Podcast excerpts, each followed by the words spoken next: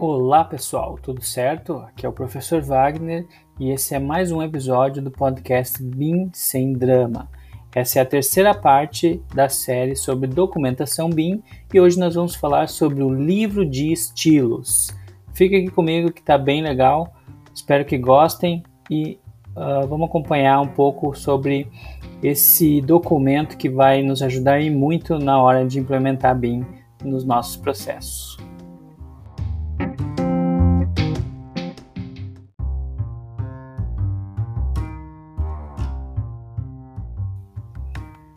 O livro de estilos é um documento corporativo, certo? Que vai servir de guia para orientar todos os processos e todas as informações necessárias para o bom andamento dos trabalhos em qualquer organização, seja um escritório de arquitetura, um escritório de engenharia ou mesmo uma construtora.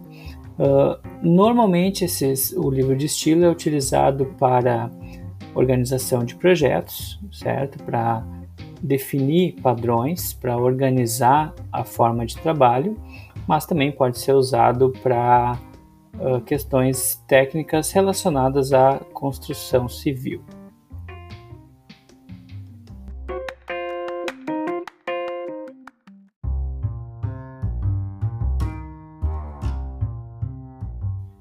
Para ficar mais claro a função do livro de estilos e para entender melhor qual é a necessidade dele, eu vou criar aqui um cenário. Digamos que você é recém-formado, tanto em arquitetura e engenharia, e vai uh, iniciar um, um, escritório, certo? Você vai inicialmente trabalhar sozinho, vai ser a sua própria equipe e vai criar um padrão que você provavelmente vai trazer de situações que você passou durante a graduação, vai utilizar modelos que você já criou durante a graduação e provavelmente vai utilizar outros modelos de outros colegas, de outros profissionais e vai elaborar uma, uma organização do teu trabalho de acordo com a tua uh, característica de trabalho. Ou seja, tu vai personalizar todos os elementos do teu projeto, certo? Então, se cria uma espécie de padrão que o seu escritório, sua empresa vai carregar consigo, né? E isso vai ser a assinatura do seu trabalho. Isso vai ser o que de fato faz você ser você, né? O que traz a qualidade do teu, do teu negócio, o que vai fazer a diferença uh, no teu escritório, certo? Bom, a partir do momento que você tem aumento de demanda e que começa a entrar mais trabalho, você vai sentir e vai haver a necessidade de ter mais pessoas trabalhando com você. E essas pessoas vão chegar no seu escritório, pode ser inicialmente um estagiário, ou mesmo um outro arquiteto, ou mesmo um outro engenheiro, uh, e vocês vão precisar então explicar para essa pessoa todo o seu processo, todo, toda a forma de trabalho que você vem utilizando, como você criou uh, aquela padronização, quais são os elementos que você usa nos seus projetos e uh, normalmente isso não é documentado, certo? Como a gente vai construindo isso ao longo do tempo, uh, a documentação dessas, desses padrões acabam ficando de lado, né? no sentido de que a gente dá prioridade para os prazos, para os clientes, e a organização fica em segundo plano. Quando a pessoa nova chega, então, nessa equipe, ela vai precisar reconhecer o seu trabalho, ou seja, ela vai abrir projetos anteriores, vai é, conhecer os modelos que você usa na, na elaboração desses projetos e provavelmente na primeira vez que ela fizer algo semelhante, muitas coisas não vão ficar de acordo com aquilo que você espera. Por quê? Porque aquela pessoa também tem um background de outras realidades. Ela vai trazer consigo as suas próprias características, a sua própria personalização e eventualmente pode até querer inserir no seu trabalho as, a personalização dela, as características dessa, dessa pessoa. E isso pode algumas vezes ser benéfico, outras vezes não. Pode agregar valor, às vezes não. Então, dessa forma, o profissional que está à frente da empresa, à frente do escritório, pode até perder o controle daquilo que espera para o seu negócio, para o seu empreendimento. E uh, esse, esse processo de construir essa padronização uh, passa a se tornar trabalho de quatro mãos, né? Que vai acontecendo conforme a demanda permite, ou seja, geralmente se dá vazão aos projetos, se dá um olhar mais atento aos clientes e a organização e a padronização fica em segundo plano.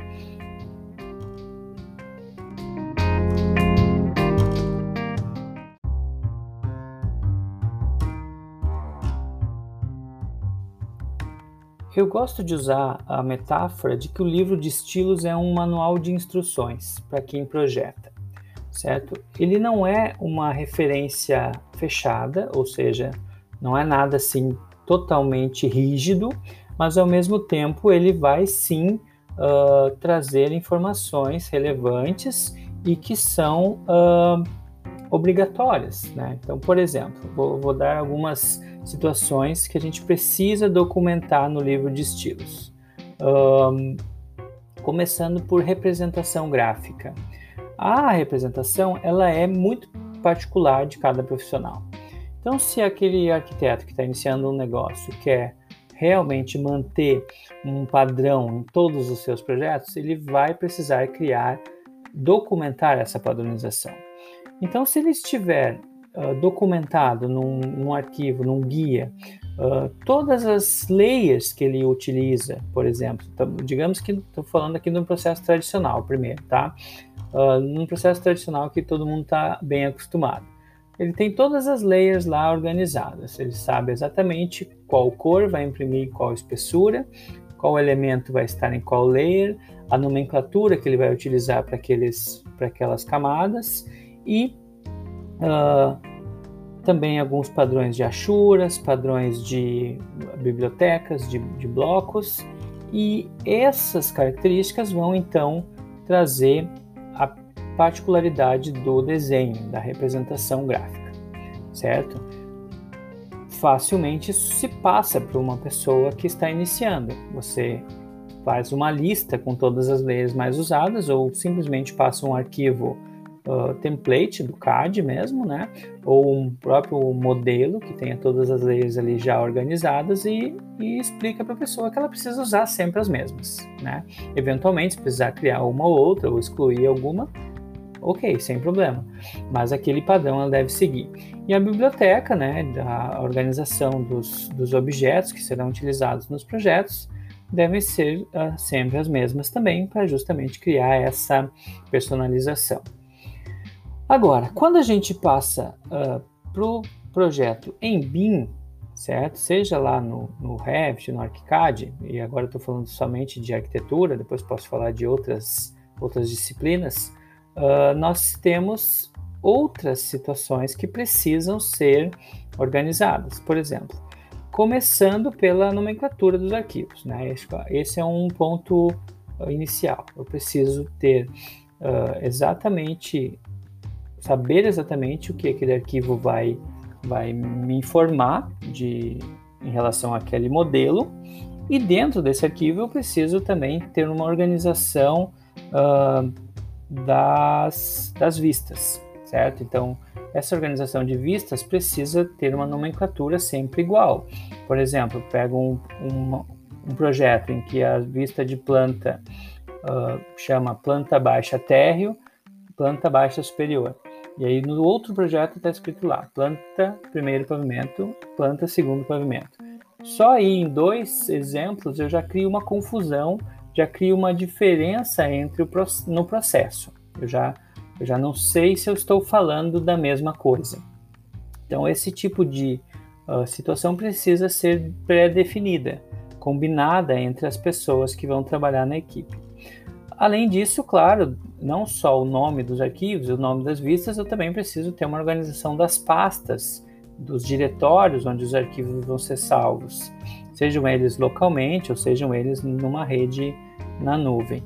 Uh, e a partir dessa primeira organização, aí eu passo sim a organizar os elementos do projeto. E aí todos os elementos, desde paredes, esquadrias e mobiliários, eu vou ter uh, padrões que vou usar sempre. Ou seja, eu tenho lá 6, 7, 10 tipos de paredes que eu vou usar em todos os meus projetos. Raramente vai ter mais do que isso. Normalmente menos, eu vou usar 90% duas ou três paredes e o, as, o restante 10% das vezes.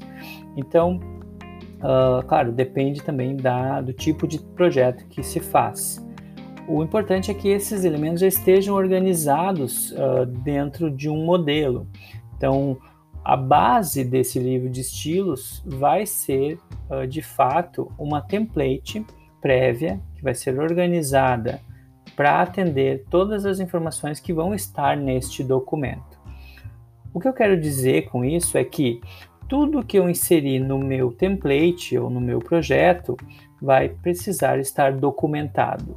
Porque na primeira vez que a pessoa chegar para iniciar um novo trabalho, uma, uma, nova pessoa na equipe que vai ser treinada, ela tendo acesso a um guia organizado de tudo aquilo que eu faço no meu projeto e olhando para esse guia e avaliando a template as coisas conversem, vai facilitar muito o processo de, de projeto e ela vai produzir muito mais rápido, né? A queda de produtividade vai ser menor.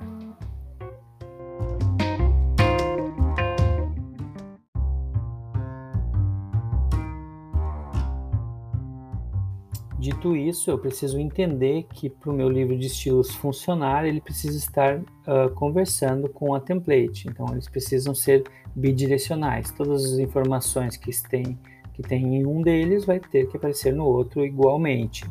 Eu posso fazer um livro de estilo para cada tipo de projeto, ou dentro desse mesmo documento ter vários tipos. Normalmente, uh, a template é separada, é diferente para um projeto de uma residência com dois pavimentos e um projeto de interiores de mobiliário, por exemplo. São templates diferentes, então o ideal é que tenham livros de estilos diferentes. Uh, quando a gente fala em estilos, a gente sempre imagina, ah, estou falando só da, da, representação das cores, das penas, da, das linhas, né? Isso também faz parte, mas a gente também está falando aqui das unidades que se usa no, no projeto.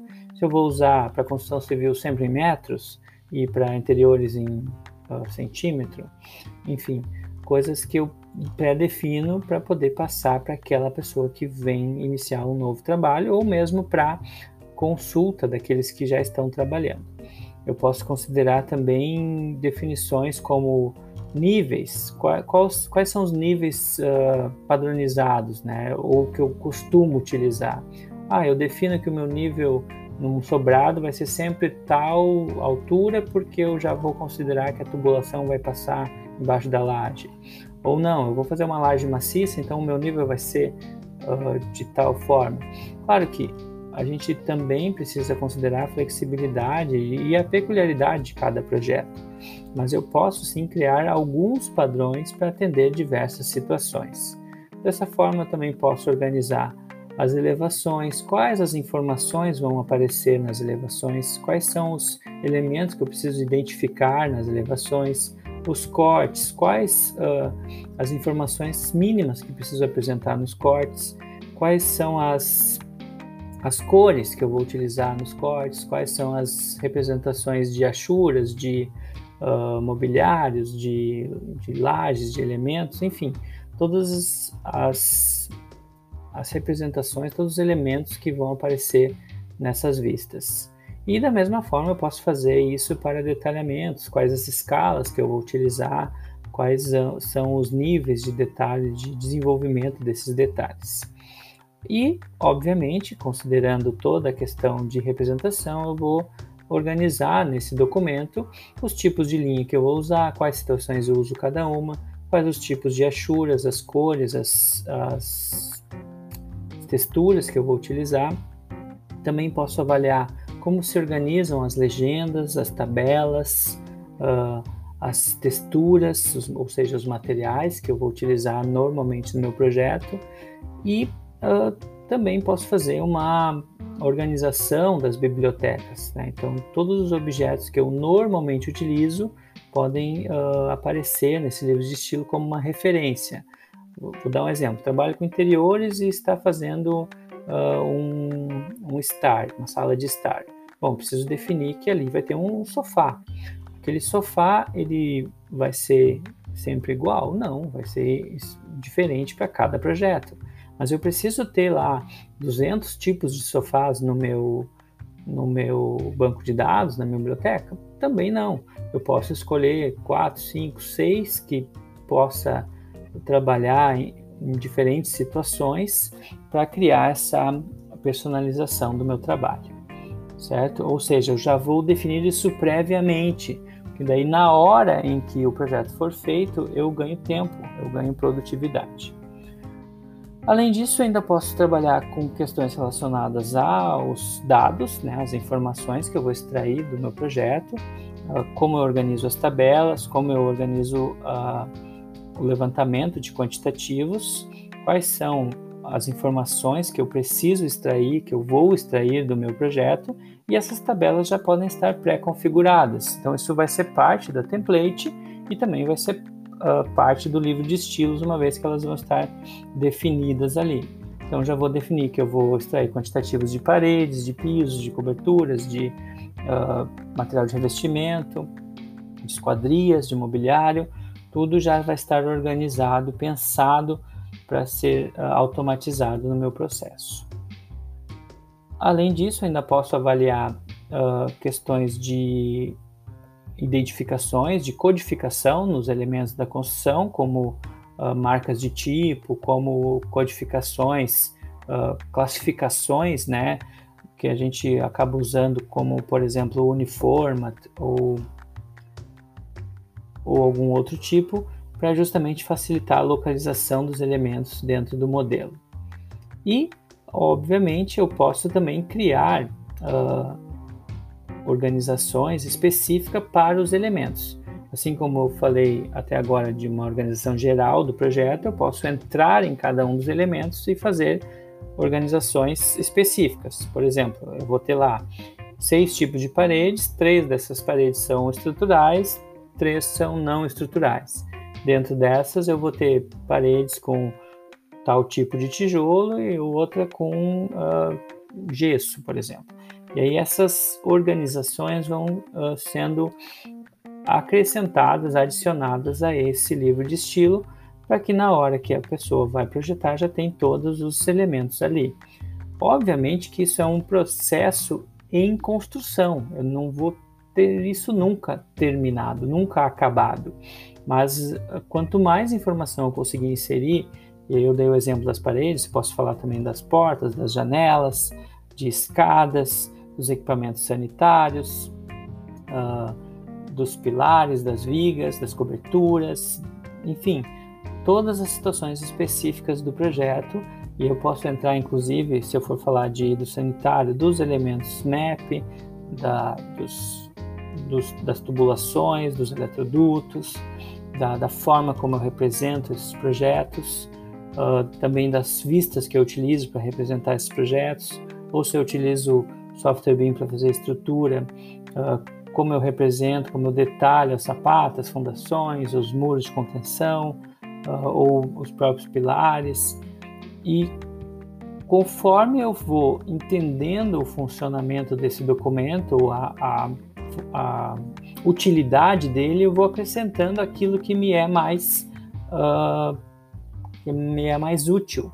Ou seja, ele vai me, me servir de guia para eu não esquecer de nenhum elemento no projeto, para que eu consiga padronizar as minhas entregas e que eu possa sim uh, levar isso para outras pessoas para ampliar a minha equipe e para uh, manter sempre a mesma qualidade no trabalho.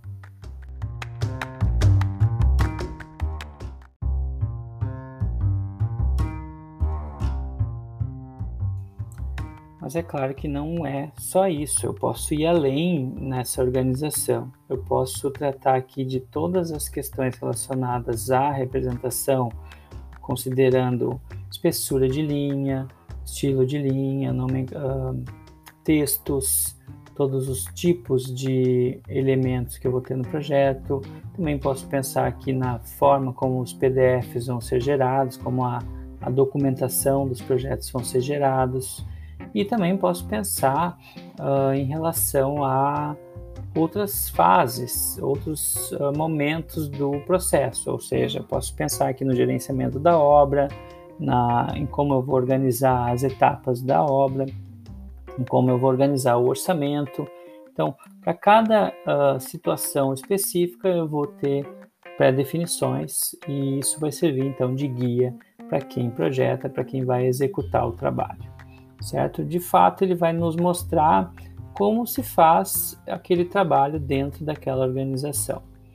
Uh, quando eu, falo desse, desse tipo de, de documento para gestores, né, pra, ou para arquitetos que uh, comandam escritórios, normalmente há assim uma torcida de nariz, né, do tipo, ah, mas eu não vou conseguir parar para fazer isso.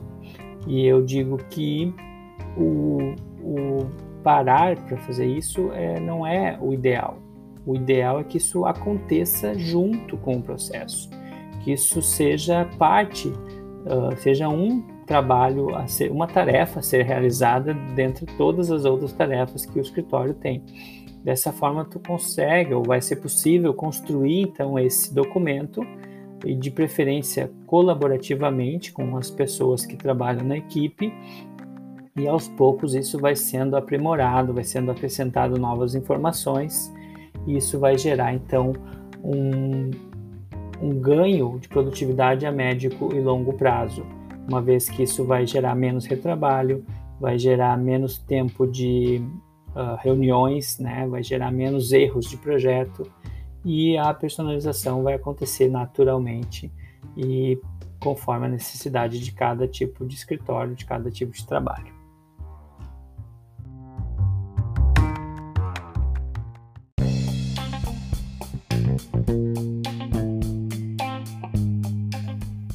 Para encerrar então essa série de três episódios, nós falamos lá sobre o BIP, sobre o BEP e sobre o livro de estilos. Esses três documentos eles vão ser a base dos processos BIM. Então vou ter toda uma estrutura de implementação, todo um olhar para aquilo que eu realmente quero, para onde eu quero chegar, e eu vou ter um guia que vai me facilitar esse processo. Espero que vocês tenham gostado. Fico aqui com esse, esse encerramento, uh, dizendo que em breve teremos uh, novidades por aí e o podcast Bem Sem Drama uh, agradece os ouvintes, a todos aqueles que acompanham, principalmente aqueles que conseguem uh, utilizar ou se apropriar de alguma dessas informações no seu dia a dia de trabalho na sua vida profissional. grande abraço a todos e até mais.